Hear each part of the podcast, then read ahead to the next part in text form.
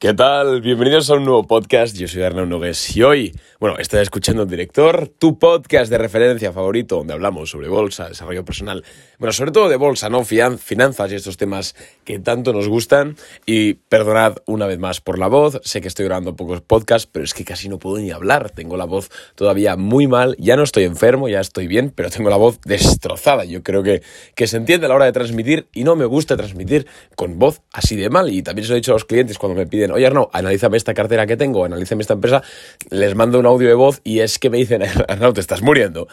No me gusta em, hablar cuando tengo la voz mal, pero eh, hay que hacerlo. Hay que hacerlo porque al fin y al cabo yo estoy aquí para crear contenido y el contenido y a vosotros, a la audiencia, le da igual que yo esté malo y esté bien y además si no me estoy muriendo pues lo hago y punto.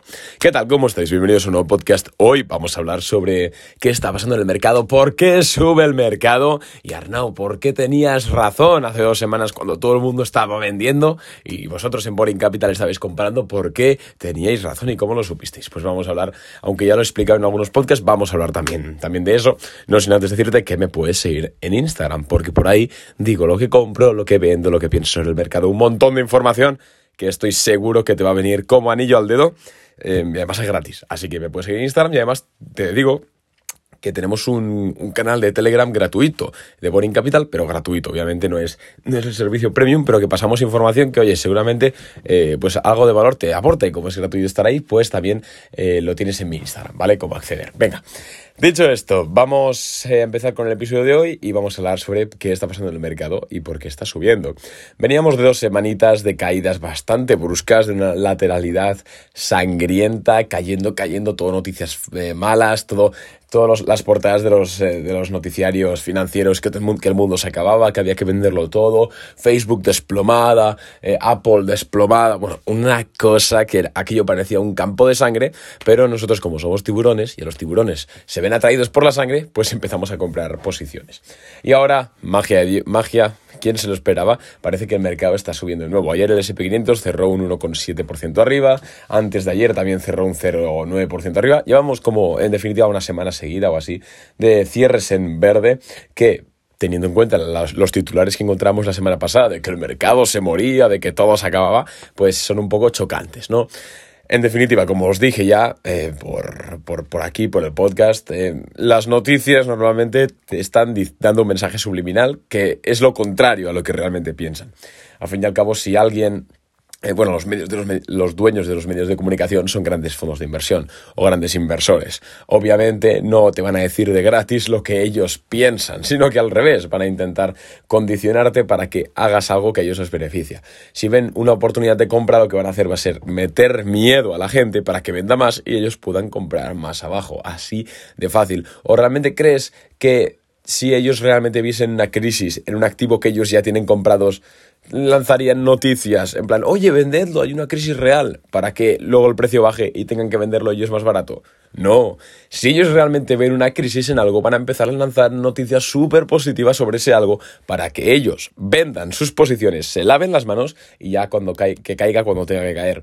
Pero jamás harán eh, serán sinceros con vosotros en el sentido de decir que algo va a caer cuando genuinamente piensen que va a hacerlo. ¿Por qué? Porque están posicionados en la mayoría de las ocasiones y sería un suicidio. ¿eh? No digo que, que pase siempre, pero sería un suicidio. Entonces, eh, tened en cuenta eso, ¿no? que normalmente hay que hacer lo contrario a lo que dicen los medios de comunicación obviamente con un estudio previo, no quiero que vayáis como pollo sin cabeza y hacer exactamente lo contrario de lo que dice cualquier medio especializado, ¿eh? por favor.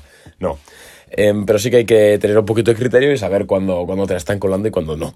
Y luego también hay que ir en contra del índice Fear and Greed, que básicamente es el índice del miedo y confianza. Cuando hay mucho miedo en el mercado es cuando tienes que comprar y cuando hay confianza es cuando tienes que vender. Es como ir al, al contrario de lo normal.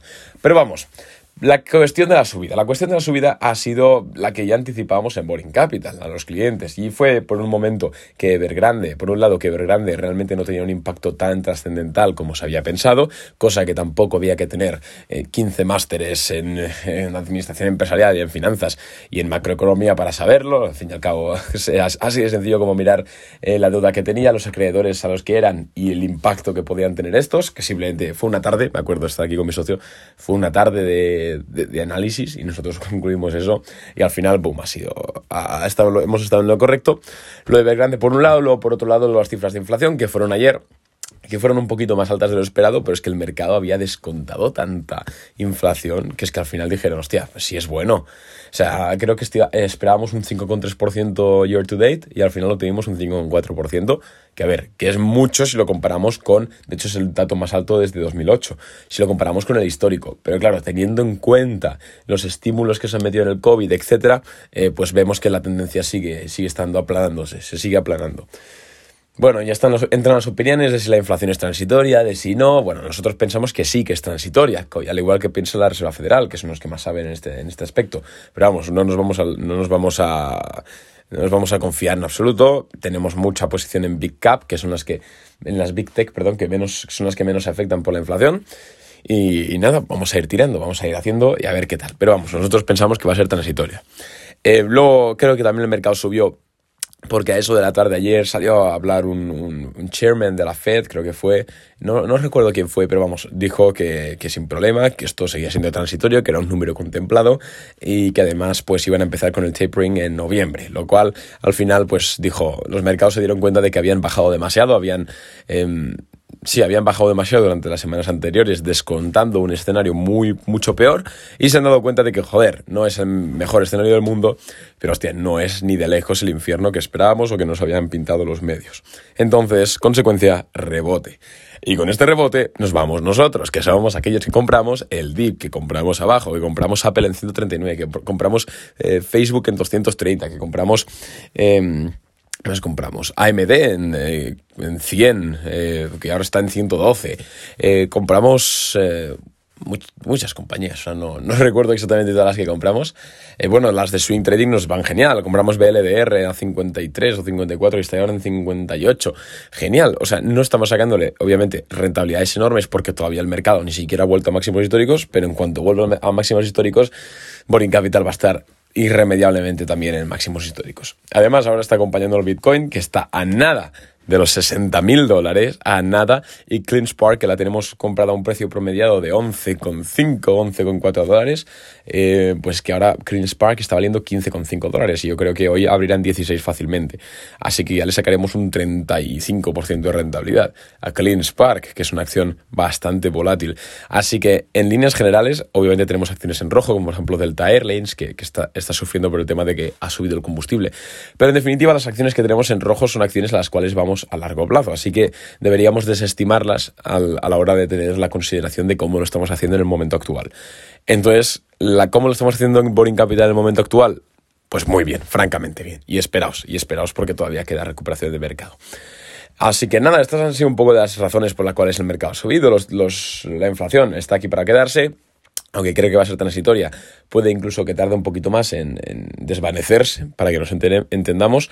Pero vamos, que si quieres protegerte la inflación, más que comprar bonos y comprar renta fija, te recomendaría yo que compres acciones de Facebook, que compres acciones de Apple, que ahora están atractivas, porque las Big Tech, como he dicho mil veces, son las mejores empresas para combatir la inflación. ¿Por qué? Porque pueden subir el precio de sus servicios o de sus productos en una forma proporcional a la inflación, es decir, yo qué sé, el iPhone, pues ahora en vez de valer mil dólares, te pongo un ejemplo, si la inflación es del 5%, pues valdrá mil cincuenta dólares suben los precios, no afectan sus márgenes de, beneficio, cosa muy complicada en otro tipo de compañías, y además lo que ocurre es que la demanda no se ve afectada. Entonces Facebook, si suben 5% sus tasas a los anunciantes, van a seguir pagándolo, ¿vale? Van a seguir pagándolo porque no hay otra plataforma tan eficiente como Facebook. Entonces están estas Big Tech, además ahora que están a un precio bastante, bastante razonable, algunas de ellas, como por ejemplo Facebook y Apple, están muy, muy razonables ahora.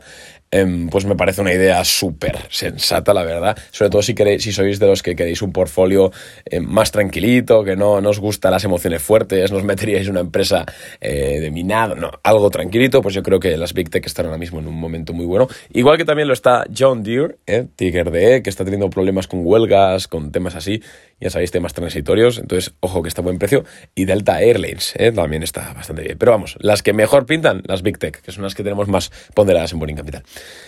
Un abrazo y es que me estoy muriendo de la voz, de verdad os lo digo. ¿eh? Me encantaría hablarles mucho más de muchas otras cosas, pero es que me estoy, estoy francamente muriéndome de la voz. Entonces, muchas gracias por escucharme un día más, iba a decir una semana más. Eh, a ver si me recupero de la voz lo antes posible y nos volvemos a escuchar de la, de la, forma, de la mejor forma posible. Un abrazo y nos vemos en la siguiente. Chao.